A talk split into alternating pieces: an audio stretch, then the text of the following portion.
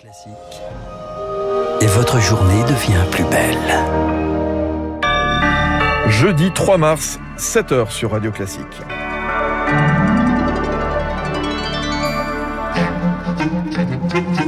La matinale de Radio Classique avec Fabrice Lundy.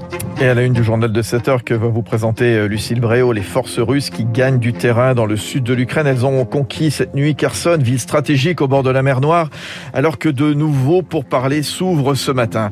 Un conflit synonyme de Changement d'époque pour le président de la République Emmanuel Macron qui s'est adressé aux Français hier soir. Il promet des jours de plus en plus durs et des conséquences durables et profondes sur nos vies. Une guerre qui percute la campagne présidentielle impossible, difficile pour les candidats de ne pas en parler, à l'image de Yannick Jadot hier à Marseille. Nous y étions. Radio classique. Bien, Lucille Bréau, une semaine, voilà, une semaine jour pour jour après le début de l'invasion russe en Ukraine. Un million de réfugiés ont fui les combats. Et sur le front, des frappes ont encore touché cette nuit plusieurs villes. Kharkiv, Jitomir et Kiev, dans le sud. Kherson, près de la mer Noire, est tombé aux mains des Russes, ouvrant la route à une conquête des deux grands ports d'Odessa et de Mariupol. Une prise de guerre qui va compter, selon Cyril Brett. Il est enseignant à Sciences Po, spécialiste des questions de sécurité européenne. La raison stratégique principale, c'est de refaire de la mer Noire l'espèce de lac russe qui était euh, la mer Noire du temps de l'URSS, qui constitue aujourd'hui un front très important euh, à l'égard de l'OTAN, présente en Roumanie, en Bulgarie, Turquie. Et si la Russie prend le contrôle de tout ce littoral, cela euh, empêchera une future Ukraine d'avoir un littoral et donc ça réduira ses capacités de commerce, d'économie. Cela pourra euh, l'enclaver. Enfin, c'est ce qui permettra de sceller définitivement l'arrimage de la Crimée illégalement annexée en 2014. Euh, Cyril Brett joint ce matin par Eric Kioch sur cette bataille stratégique du Sud. Les pourparlers eux, doivent reprendre ce matin à la frontière biélorusse entre les deux camps pour la première fois, la Russie se dit prête à discuter d'un cessez-le-feu. Washington, de son côté, déplore le bilan humain déjà ahurissant de ce conflit. L'Assemblée générale des Nations unies a adopté, elle, hier, à une écrasante majorité, une résolution exigeant le retrait des troupes. La Cour pénale internationale annonce cette nuit l'ouverture d'une enquête pour de possibles crimes de guerre. Une guerre synonyme de changement d'époque pour Emmanuel Macron. Le chef de l'État s'est adressé aux Français hier soir. Il promet un plan de résilience dans les tout prochains jours pour protéger les secteurs impactés tout en plaidant pour plus d'indépendance en matière d'énergie et de défense. Les jours qui viennent seront de plus en plus durs, prévient-il. Ces événements n'auront pas seulement des conséquences immédiates, ils sont le signal d'un changement d'époque. La guerre en Europe n'appartient plus à nos livres d'histoire ou nos livres d'école, elle est là, sous nos yeux. Notre liberté, celle de nos enfants, n'est plus un acquis, elle est plus que jamais un système de courage, un combat de chaque instant.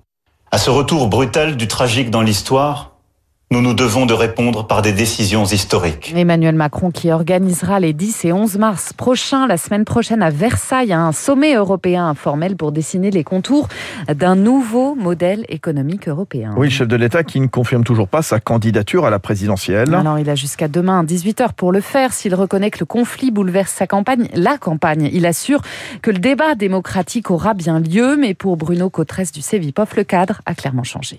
Emmanuel Macron nous parle déjà d'un plan pour l'avenir, des grands rendez-vous internationaux qu'il va mettre en place. Il n'a néanmoins pas caché que l'objectif pour lui était euh, presque d'enjamber cette campagne présidentielle.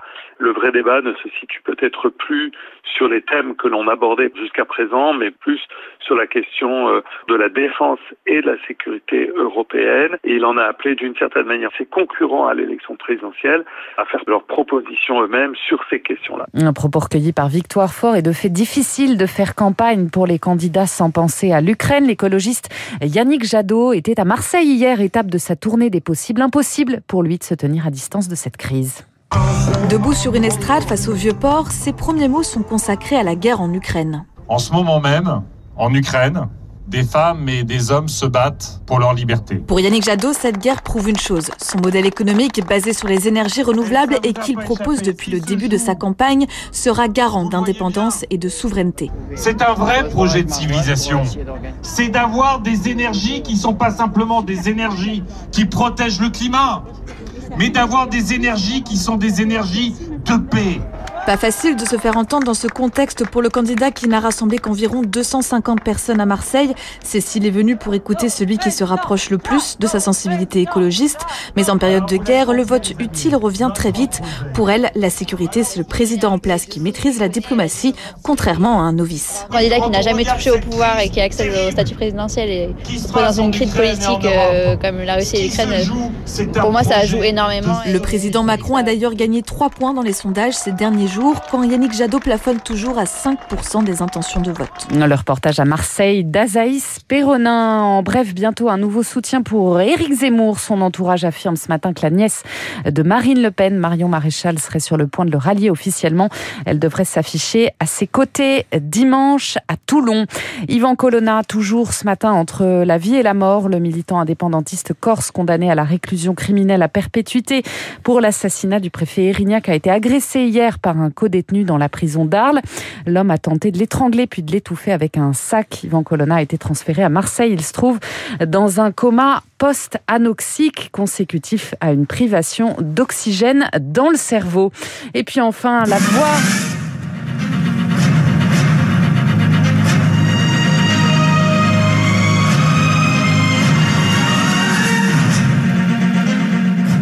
messieurs, bonjour. Tout de suite, notre coup d'œil habituel aux prévisions. Voilà la voix, je le disais, de Jean-Pierre Pernaud ce matin, figure du 13h de TF1. Il est décédé hier à l'âge de 71 ans des suites d'un cancer du poumon. Il a habité le cœur de nos foyers pendant plus de 30 ans. L'hommage d'Emmanuel Macron hier soir. Jean-Pierre Pernaud, à qui on doit la création dès 88 du premier réseau de correspondants en région de TF1, genèse de l'information de proximité qui le rendra évidemment si populaire. Voilà, c'est très triste comme euh, annonce. En effet, hier après-midi, Lucille Bréau, la disparition de Jean-Pierre Pernaud. Voilà une page qui se, qui se tourne. Combien? 30, Plus de 30 ans de, plus de, 30 ans. de JT. Merci beaucoup, Lucille Bréau. Tout à l'heure, ce sera Léa Boutin-Rivière qui, qui reviendra à 7h30 pour les toutes dernières infos, notamment sur le front de la guerre menée par la Russie en Ukraine depuis une semaine pile. On y reviendra également euh, tout au long de cette matinée avec euh, nos invités. Il est 7h08 justement, euh, l'inflation qui continue de battre des records en zone euro, ça risque de durer justement. On en parlera avec Étienne Lefebvre des Échos. Et puis juste après, compte tenu de cette flambée des prix du pétrole, du gaz, lié notamment à ce conflit, rendez-vous avec le professeur Philippe Chalmin, le président de Cyclope. Il sera l'invité de Radio Classique